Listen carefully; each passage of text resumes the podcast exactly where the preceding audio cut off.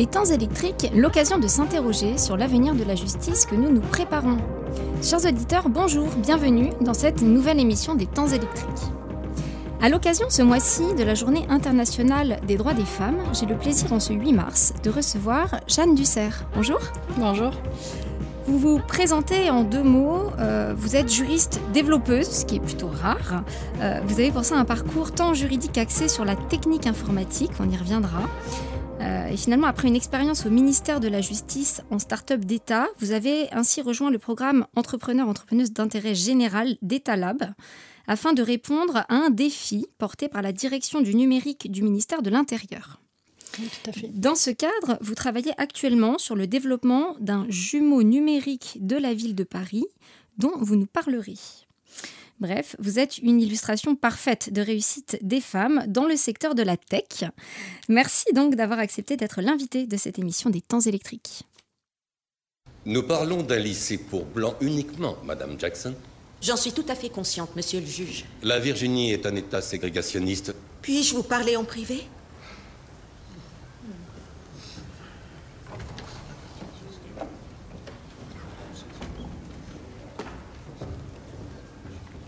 Monsieur le juge, vous êtes bien placé pour savoir qu'il est important d'établir des précédents.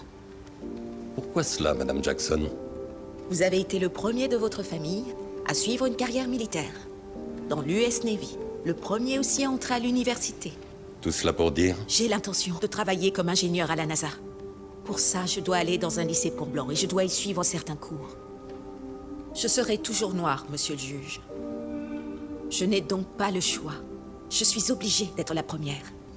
Et pour cela, j'ai besoin de vous. Monsieur le juge, de toutes les décisions que vous rendrez aujourd'hui, combien vont marquer le siècle à venir? Combien d'entre elles feront de vous un précurseur? Le film Les figures de l'ombre rend hommage à la vie de trois femmes, trois mathématiciennes afro-américaines qui ont précieusement contribué au programme aéronautique et spatiaux de la NASA, en calculant notamment les trajectoires du programme Mercury et de la mission Apollo 11 vers la Lune en 1969. Ce film, adapté d'un roman, met ainsi en lumière le combat des femmes de couleur et plus généralement le parcours compliqué des femmes actives dans le secteur des nouvelles technologies. En France, en 1942, les femmes mariées acquéraient le droit de travailler, même si leur mari travaillait déjà, à condition de ne pas causer de licenciement. Et depuis que les femmes ont investi le marché du travail, leur volonté de gagner en indépendance financière, en indépendance tout court d'ailleurs, les a poussées dans les années 1960 à s'insérer bien plus massivement dans les études et dans l'emploi, jusqu'à voir leur part dans la population active augmenter dans les pays de l'Union européenne à partir des années 1970-1980. Toutefois, cet accès au monde du travail demeure marqué par d'importantes inégalités avec les hommes, certains secteurs étant plus particulièrement touchés, comme en témoignent les études régulièrement menées sur l'accès aux professions scientifiques. Selon les derniers chiffres de l'association FAMAT Numérique, le numérique compte environ 30% de femmes dans ses effectifs, contre 46,8% tous secteurs d'activité confondus. Et si l'on explicite ce pourcentage, encore faut-il prendre la mesure des différents métiers existants au sein du numérique et de ces technologies pour se rendre compte que ce chiffre ne correspond pas entièrement à une activité des femmes au sein d'emplois dits qualifiés, mais que ces femmes occupent davantage des fonctions dites support. Bref, cette sous-représentation des femmes dans les métiers de la tech questionne d'autant plus que ce secteur est en expansion. La tech, abréviation du terme technologie, renvoie à un mouvement relativement récent dans lequel les entreprises mettent les nouvelles technologies au service de leur cœur de métier. Cette démarche touche de nombreux secteurs d'activité, parmi lesquels d'ailleurs la justice. Ce que l'on nomme l'industrie 4.0, quatrième révolution industrielle, évolue donc désormais au rythme du big data, de l'intelligence artificielle, des robots autonomes ou encore de l'Internet des objets. Or, ces technologies sont en majorité construites et développées par des hommes, ce qui a pu mettre en évidence des biais parfois inconscients, mais bien discriminatoires dans leur fonctionnement. Il serait pourtant faux de dire qu'aucune initiative n'a été prise depuis quelques années pour tenter d'inverser, ou plus modestement de rééquilibrer la tendance. Alors pour en témoigner et pour témoigner de l'importance des femmes dans le secteur, dans le secteur pardon, de la tech, je donne la parole dans un instant à Jeanne Dussert.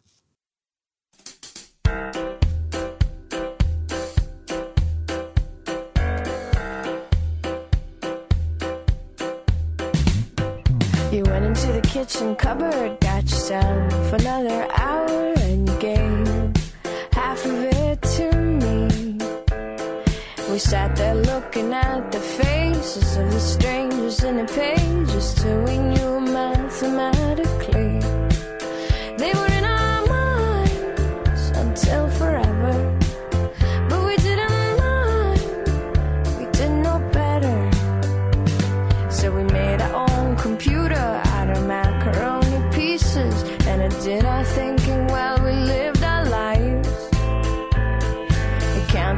I feel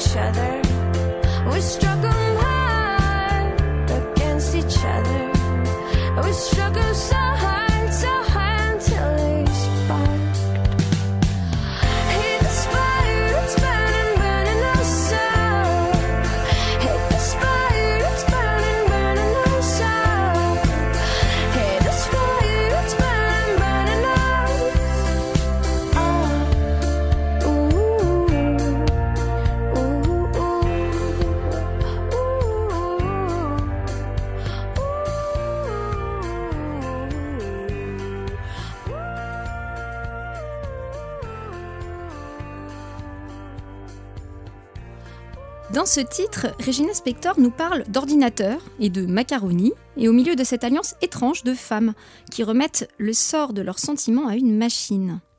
Et si les femmes prenaient finalement le contrôle des machines? Jeanne Dussert, on relève le défi. Pour débuter, peut-être euh, pourriez-vous nous expliquer, expliquer à nos éditeurs, euh, quels sont les métiers de la tech, puisqu'on va parler de ça durant toute cette émission. On doit faire le point dessus. C'est quoi la tech? Quels sont les métiers qu'on y trouve? Alors les métiers de la tech, en fait, on va avoir deux grandes familles au sein euh, de ces métiers-là. Comme vous l'avez dit, on a les fonctions en fait de support, donc par exemple les RH, euh, le marketing, la communication, mais on va avoir également les fonctions plus techniques, donc par exemple le métier de développeuse que je représente aujourd'hui, également le métier de data scientist, data engineer, CTO ou encore lead développeuse, donc qui vient encadrer les équipes techniques. Également, ces fonctions-là, eh on va pouvoir exercer sur des technologies qui sont extrêmement variées. Par exemple, évoluer dans le web, la blockchain, la cybersécurité.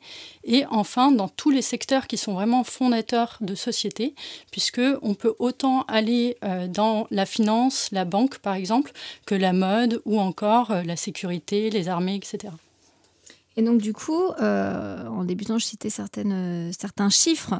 En tout cas, on observe effectivement que les femmes sont encore euh, sous-représentées dans ces secteurs, différents secteurs confondus que vous avez cités, avec environ 30% de présence féminine seulement. Donc ça, c'était les chiffres, je l'ai dit, de l'association Femmes Numérique. Alors, quelles sont, selon vous, les raisons les plus importantes, peut-être, à ce manque de, représentation? Si on devait cibler, il y a beaucoup de raisons hein, qui peuvent l'expliquer. Celles qui, peut-être, selon vous, sont les plus caractéristiques? Alors, juste pour rebondir sur le chiffre que vous donniez, en fait, on a 30% en effet de femmes dans la tech, mais en réalité, si on s'intéresse aux métiers techniques, on descend en deçà de 15%. Donc on est vraiment très peu nombreuses. Également, il faut le savoir, l'informatique, à l'origine, c'est vraiment un milieu féminin jusque dans les années 90. Et à partir des années 90, l'informatique se développe de plus en plus, devient aussi de plus en plus rentable. Et le rapport s'inverse complètement puisque les hommes deviennent quasiment euh, exclusivement euh, présents dans ce milieu-là. Du fait de la rentabilité? Du fait de la rentabilité, je pense. Je pense que ça a dû jouer. Euh, donc les, les, éléments qui peuvent un petit peu expliquer finalement le fait qu'il y a très peu de femmes aujourd'hui en informatique, ils sont nombreux. Il y a tout ce qui concerne l'orientation, donc déjà le manque de représentation, de communication, de rôle modèle féminin qui exercent ces métiers-là. Donc il y a une vraie difficulté pour les filles et les jeunes filles de se représenter, de se projeter aussi sur ces métiers-là. Euh, en CP, il faut le savoir, dans les manuels euh, de, de CP, de primaire, eh bien, on a 40% seulement de personnages féminins. Et parmi eux, 70% vont réaliser des tâches ménagères de la cuisine et seulement 3% en fait vont occuper des emplois techniques scientifiques. Donc il y a un vrai problème de représentation pour les filles dès cet âge-là, puisque c'est aussi à cet âge-là, dès les 6 ans, eh bien, que les filles commencent à penser qu'elles sont moins intelligentes, moins brillantes que les garçons et aussi que euh, leurs résultats dans les matières scientifiques commencent à être un peu en deçà des garçons. Donc il y a un vrai travail d'éducation à faire à ce niveau-là. Également, il y a un autre problème. Une fois que euh, les femmes veulent s'orienter justement vers ces métiers techniques, vers ces métiers euh, scientifiques, eh bien, elles arrivent dans des milieux qui sont extrêmement masculins, qui sont parfois très sexistes. Et donc, il y a beaucoup de femmes qui vont avoir du mal à rester sur ces postes-là. 15% euh, des, femmes euh, vont dire qu'elles se détournent des métiers et des filières scientifiques parce qu'elles ont peur d'arriver dans ces milieux qui sont extrêmement masculins et également parce qu'elles ont peur du harcèlement sexiste et sexuel qui pourrait en découler, selon le dernier rapport du Haut Conseil à l'égalité euh, de janvier 2023. Alors, avec le, premier constat que, vous faisiez, ce, problème d'éducation et d'image renvoyé aux femmes et avant elles euh, aux filles. Euh, effectivement, il y a l'idée du sentiment de compétence qui est important puisque la, la, fille a, un sentiment de compétence moindre par rapport aux garçons pour le, pour le même type de tâches qui, ce qui se ressent donc très tôt. Et un autre problème peut-être quand après vous évoquez le monde du travail, outre l'aspect sexiste des choses, la question du financement aussi des entreprises et notamment des équipes féminines. Euh, parce que pour le coup, alors d'autres, d'autres chiffres venant d'autres baromètres, là je me réfère au baromètre Sista 2022 sur les conditions d'accès au financement des femmes dirigeantes de start-up.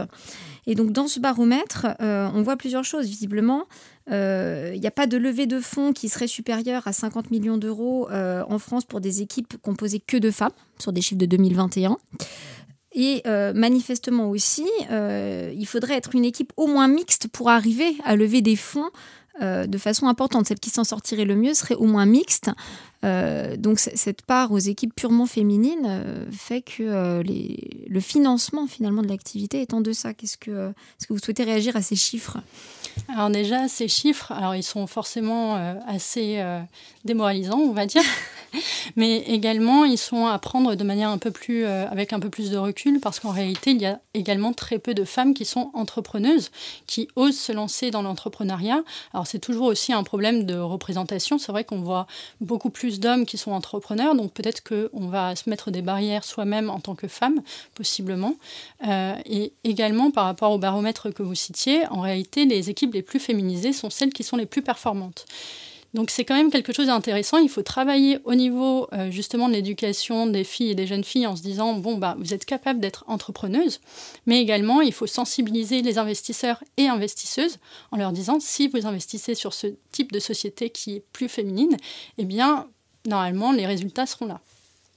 Et alors, parmi les métiers de la tech que vous citiez tout à l'heure, euh, parmi ceux-là, peut-être euh, au sein desquels les femmes auraient, selon vous, un rôle particulièrement important à jouer si elles devaient se lancer, alors pas, en termes de euh, d'espoir de, d'évolution positive ou de, financement, mais leur plus-value en tant que femme dans ce, dans ce type de métier, là où elles manquent pour l'instant? Eh bien, je pense que c'est très important justement qu'il y ait de plus en plus de femmes sur ces métiers techniques qui manquent cruellement aujourd'hui, puisque plus il y a de la mixité, alors de la mixité de genre, mais également de la mixité entre personnes blanches, noires, asiatiques, le fait d'avoir aussi des personnes euh, avec ou sans handicap, etc. Le fait d'avoir vraiment une synergie qui se crée autour de l'équipe, ça permet de créer des outils qui sont beaucoup plus performants, beaucoup plus percutants, qui vont toucher des cibles beaucoup plus larges. Tout à l'heure, vous parliez justement de billets. Eh bien, le fait d'avoir des équipes qui sont mixtes, ça permet de réduire justement ces billets-là, puisque, par exemple, une femme va penser à travers son expérience personnelle, tout comme un homme le ferait, et va penser peut-être à euh, des situations euh, pour, pour rendre l'outil en tout cas le plus performant possible. Donc ça c'est quelque chose qui est intéressant d'apporter de la mixité dans les équipes aujourd'hui. Ah, il y a la question de, la performance de l'outil, effectivement, que vous, vous, citez, mais souvent on, met avec la question du, du caractère éthique de l'outil, puisque avec les biais et le, biais étant discriminatoire, on, place souvent la question de l'éthique euh, avec. Est-ce que les femmes, selon vous, sont plus éthiques que les hommes? Alors, je ne pourrais pas dire qu'un genre est plus éthique qu'un autre. Par contre, ce dont je suis euh, totalement persuadée, eh bien, c'est que les personnes qui vivent des discriminations, qui vivent de l'oppression, vont être plus sensibilisées justement au fait de rendre des outils plus éthiques, à lutter contre justement les biais discriminatoires.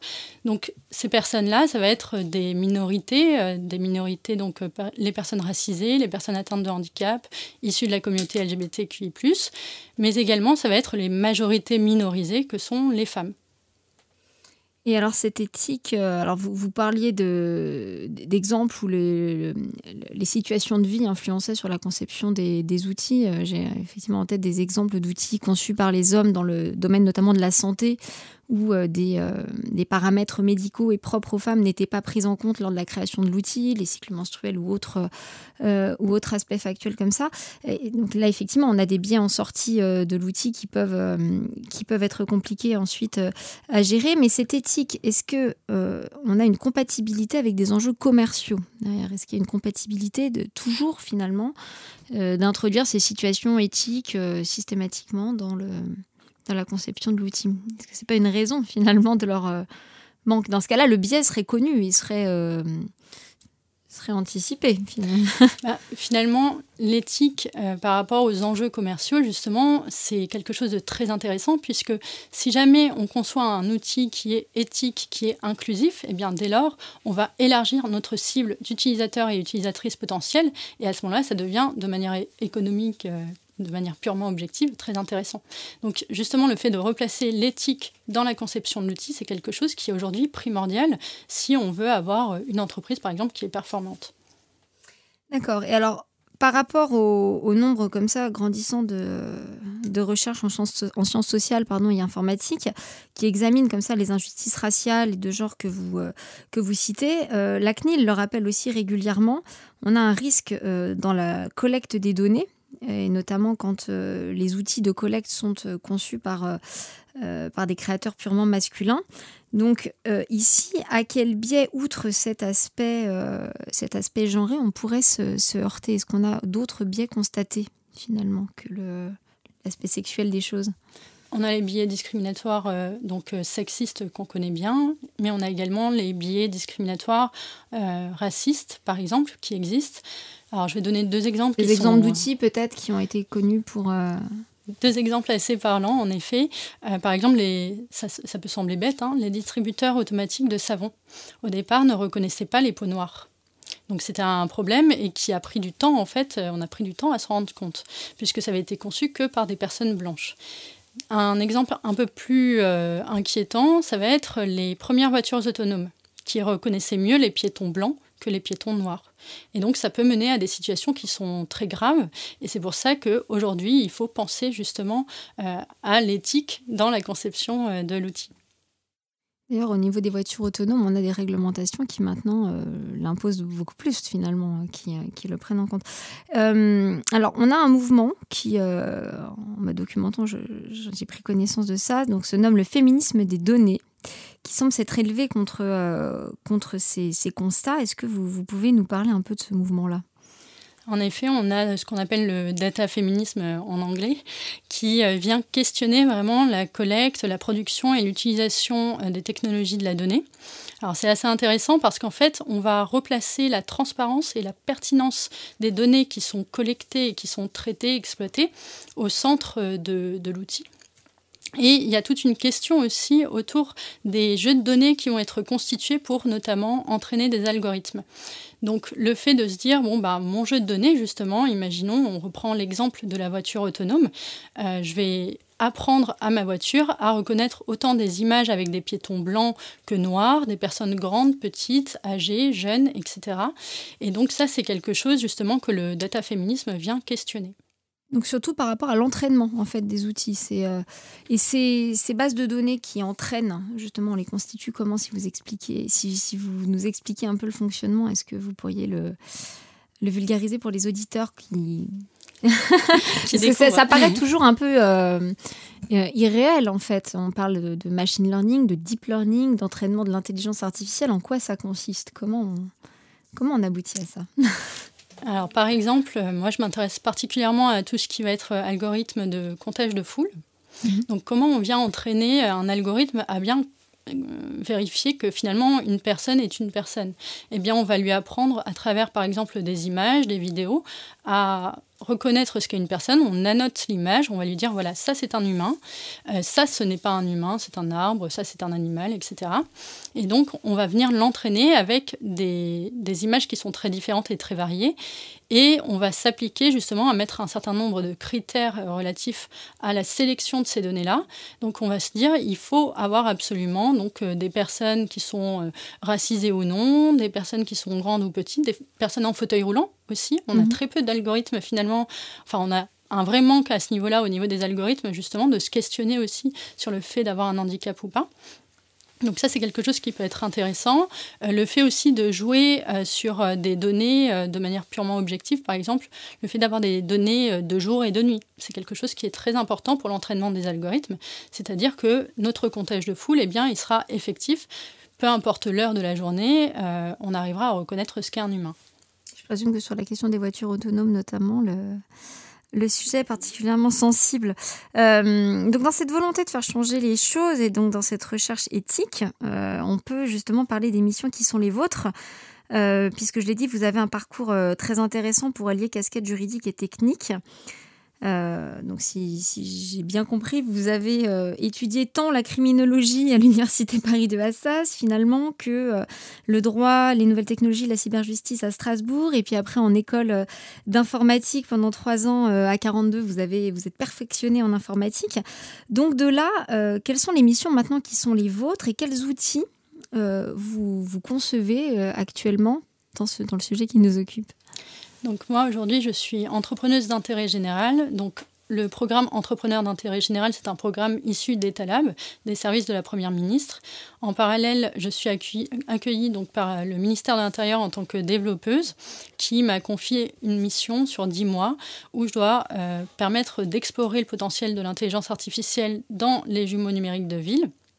Donc aujourd'hui, je travaille sur la conception d'un jumeau numérique de ville de Paris euh, dans un moteur de jeu vidéo. Et donc, je recrée ce monde à partir de données qui sont un petit peu hybrides, on va dire, puisque d'une part, je vais utiliser des données qui sont réelles, des données de cadastre pour recréer l'immeuble, les immeubles, les architectures, etc., qui peuvent exister à Paris. Et également, je vais utiliser euh, des données que je génère de mon côté pour euh, les piétons, les véhicules, etc., pour ne pas avoir de données euh, réelles et justement concevoir un outil qui soit plus protecteur des données à caractère personnel et des libertés individuelles de chacun. D'accord, donc les types d'images, c'est finalement tant des images de vidéosurveillance, vous le dites, que des photos prises dans la rue accessibles sur Internet, que vous-même des photos que vous vous procureriez par d'autres par d'autres voix. Enfin, vous, vous, exprimez une mixité en fait dans le, dans le type de support, tant vidéo que, euh, que photo et de source en fait. Alors, pour les données que, que je vais vraiment générer, je vais utiliser juste de la donnée euh, qui est appelée de la donnée synthétique. Mhm. Donc, c'est simplement la donnée qui est générée dans mon monde. Donc, en fait, je vais placer une caméra qui va permettre de prendre des images et aussi des vidéos. Et à partir de ces images et vidéos qui ont été générées dans le monde, donc on n'utilise aucune image euh, réelle, eh bien, euh, je vais permettre aux data scientists avec qui je travaille euh, en binôme de pouvoir les exploiter. Alors, comment ils les exploitent? Il va pouvoir, d'une part, euh, vérifier justement que des algorithmes d'intelligence artificielle qui ont été développés au ministère de l'Intérieur, par exemple, ne comportent pas des biais.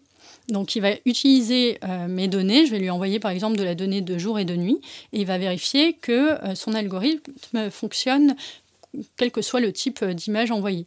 Donc il va vérifier par exemple qu'il arrive toujours bien à faire du comptage de foule, hein, je prends toujours cet exemple, euh, de jour et de nuit. Également, euh, nous, ce qu'on a comme euh, objectif en parallèle de ça, au-delà de valider justement les algorithmes, eh bien, c'est de pouvoir les entraîner ou du moins compléter leur entraînement. C'est-à-dire que si jamais il réalise que son algorithme finalement de nuit ne fonctionne pas sur des fausses scènes de nuit, donc qui ont été générées dans ce monde-là, eh bien il va pouvoir compléter l'entraînement avec des données synthétiques, donc de la fausse image, pour pouvoir voir si euh, l'algorithme, grâce à ça, arrive à réparer ses biais. Et quels sont les acteurs euh, Parce que vous citez le, terme jeu vidéo, donc ça peut être un peu, euh, un peu trompeur, mais quels sont les acteurs qui peuvent être intéressés par ça? Je suppose qu'il y a quand même une multiplicité de, euh, d'usages possibles et de, de, promesses avec, avec ce type d'outils. Est-ce que vous auriez des exemples d'acteurs intéressés par le développement Alors, Aujourd'hui, on a des acteurs tant dans la sphère euh, privée que publique qui vont être intéressés par euh, ce type de jumeaux numériques, également par la génération donc, de données synthétiques, puisque c'est beaucoup plus justement éthique et protecteur au niveau de tout ce qui va être réglementation, justement RGPD, ça va être très intéressant de pouvoir utiliser ce type d'outils. Et donc aujourd'hui, on a énormément d'acteurs différents. Alors par exemple, Dassault Systèmes, Thales, qui vont travailler sur la conception de jumeaux numériques pour pouvoir voir vraiment euh, soit comment réagit le jumeau euh, en fonction de soit pour pouvoir aussi en, extraire donc euh, de la donnée synthétique pour par la suite la travailler. Donc il y a plusieurs choses, plusieurs projets en fait qui sont menés, notamment avec les JO 2024 qui approchent. Donc ça, c'est vraiment quelque chose qui peut être intéressant parce que pour les JO 2024, on a justement un projet de loi qui est en cours et qui euh, va ouvrir le champ des possibles au niveau des expérimentations.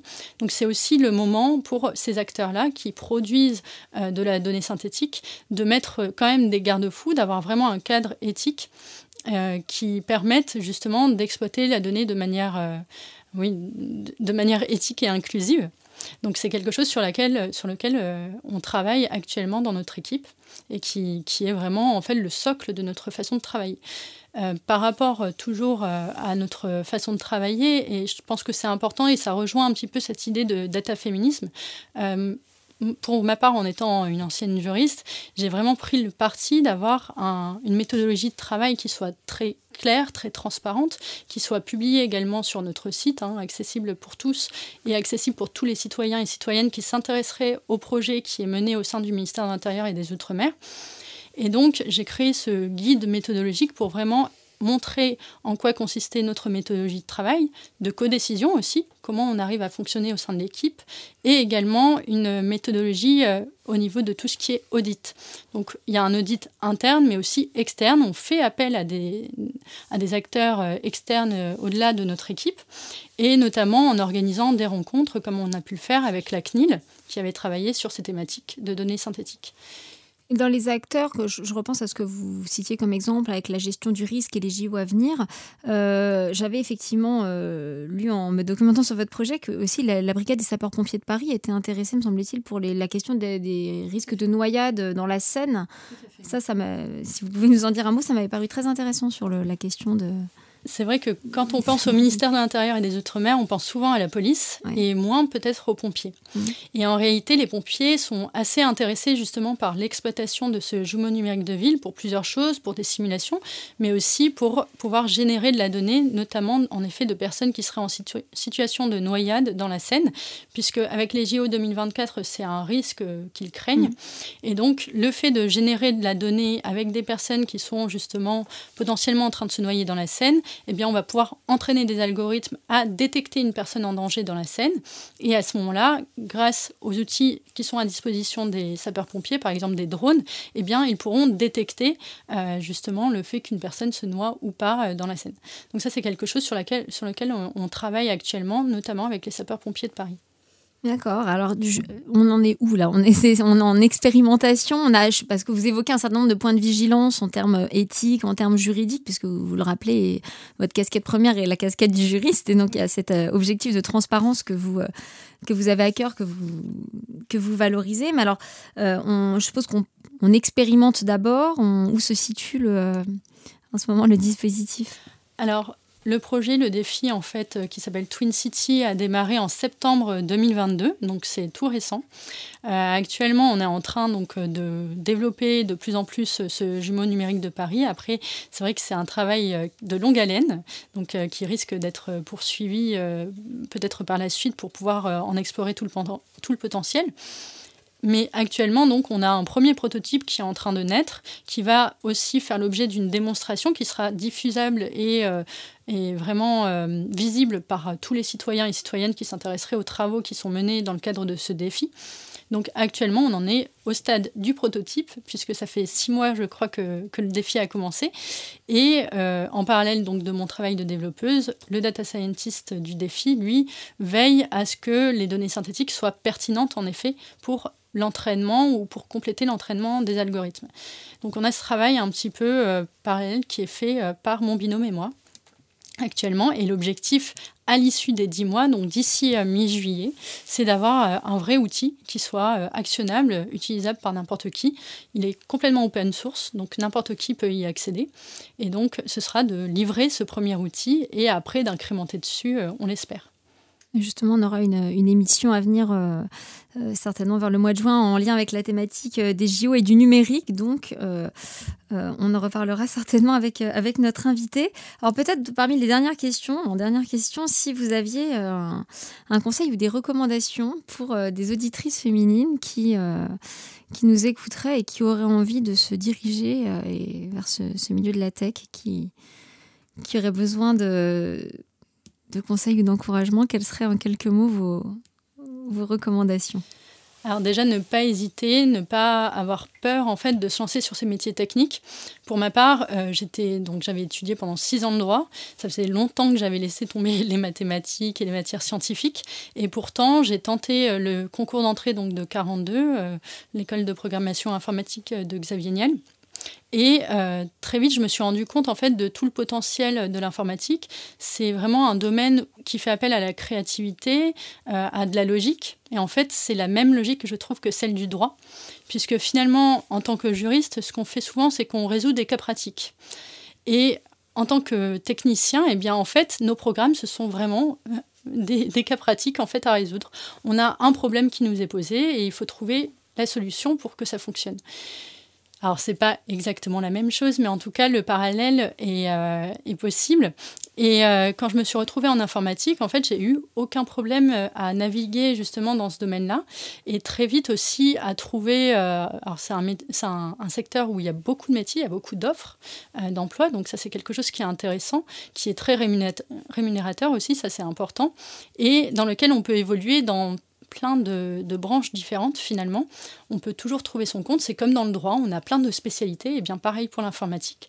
Donc ça, c'est quelque chose qu'il ne faut pas hésiter à faire, sachant qu'il y a énormément de formations qui sont gratuites aussi et qui peuvent être des formations courtes en quelques mois ou des formations longues comme je l'ai fait en trois ans. Donc euh, ne pas hésiter à se lancer et à tenter sa chance. Merci Jeanne Dessert pour votre témoignage. Merci à vous.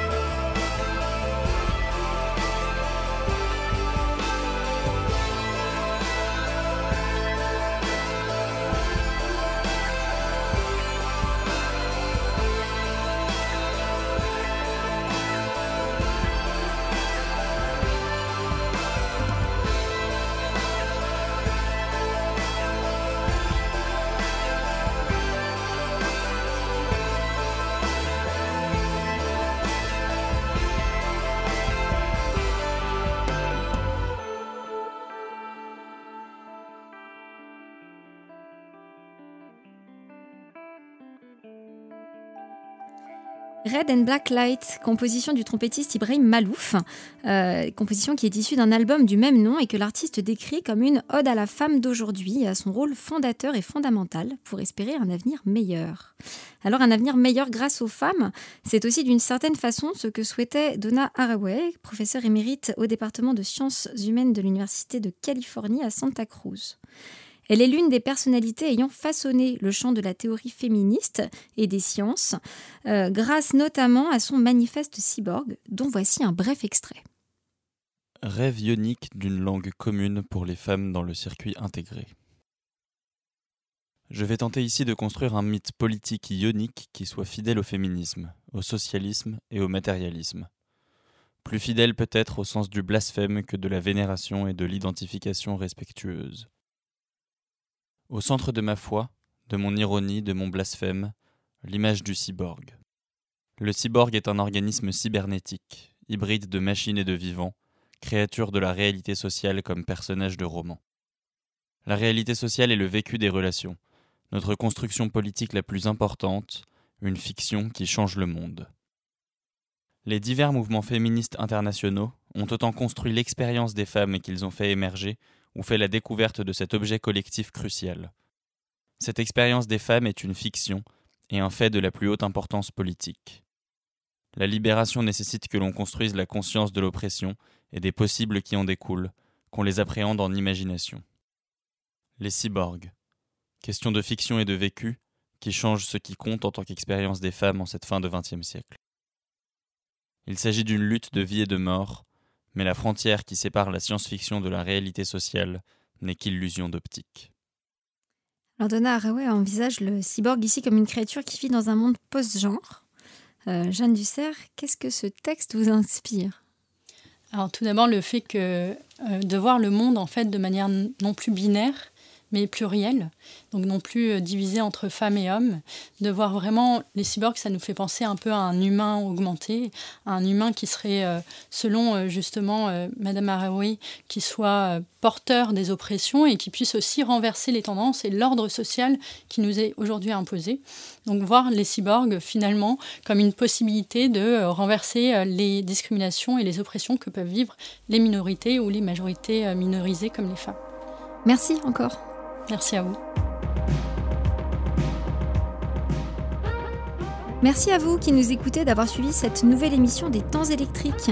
J'y ai reçu aujourd'hui Jeanne Dussert, juriste et développeuse, entrepreneuse d'intérêt général d'Etalab, au service de la Première ministre. Vous retrouverez toutes les références citées dans l'émission sur notre site internet d'Amicus Radio, rubrique Les temps électriques. Une émission préparée et enregistrée avec l'aide de Léobardo Arango et de Marin Hirsinger. Je vous donne rendez-vous le mois prochain. N'oubliez pas de vous abonner à cette émission sur le site d'Amicus Radio. À très bientôt.